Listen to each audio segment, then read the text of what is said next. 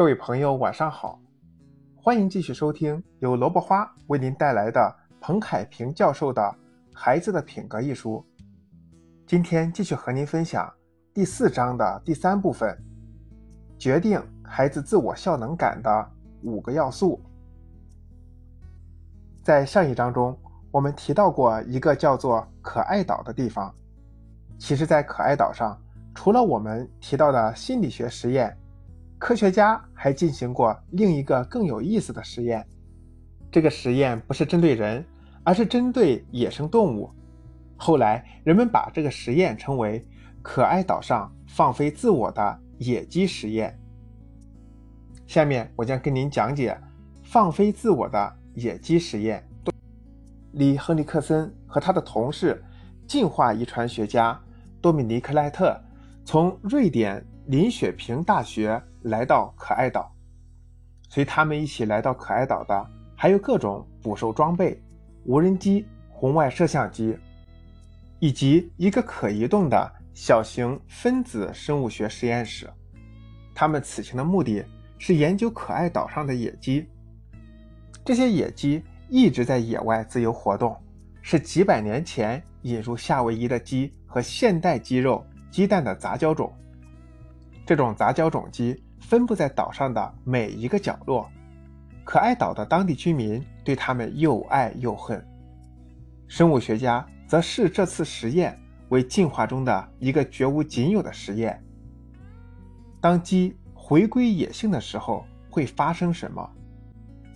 通常认为，人类驯化动物的过程会塑造动物的基因。以使其逐渐适应人类社会。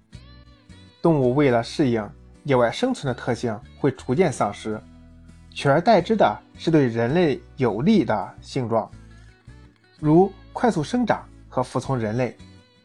而野性化似乎是驯化的反过程，至少看起来是这样的。但是，几位研究人员进一步的研究显示。可爱岛上的野鸡并没有变成它们祖先的样子，而是进化成一个全新的物种。它们保有一部分祖先的性状，同时又保留了被人类驯化后的一些性状。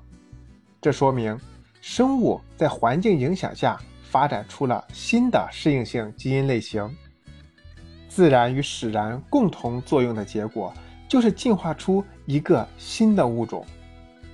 因此，后来亨利克森和赖特说，再野性化动物迫使我们重新思考之前使用的二分法分类系统，把动物分成野生的和家养的两类。这个方法过于简单，是不科学的。连可爱岛上的野鸡在放飞自我后，其内在的生命动力都能使其进化成一种全新的物种。那么，作为具有高智慧与高感性的人类，在环境中是否也能发生某些我们看不到的变化呢？顺着这个逻辑，我们甚至可以大胆地提出一个问题：想要让孩子拥有这种类似于自我效能感的生命动力，我们的教育该为其提供怎样的积极帮助呢？自我效能感来自坚信不疑。成功者能够坚持到底的关键，就在于他们对实现目标的自我效能感要比一般人高得多。他们坚信自己具有达成目标的能力，并且一定可以达成目标。自我效能感是对自己特定能力的一种判断，表现为一种天生的乐观主义和面对挫折时的韧性。对于孩子来说，从很小的时候。他们就要经历各种情境的考验，而这些情境对于发展中的孩子来说，总体上表现为一种困难与挑战。也就是说，我们所说的成长的烦恼，小到学习穿衣吃饭，大到升学压力的增加，同学间竞争的凸显化，人际交往的逐渐复杂化，如果处理不当，就会不断降低他们的自我效能感。这时。如果我们不予以重视和疏导，孩子就容易产生负面情绪，进而影响学习和生活。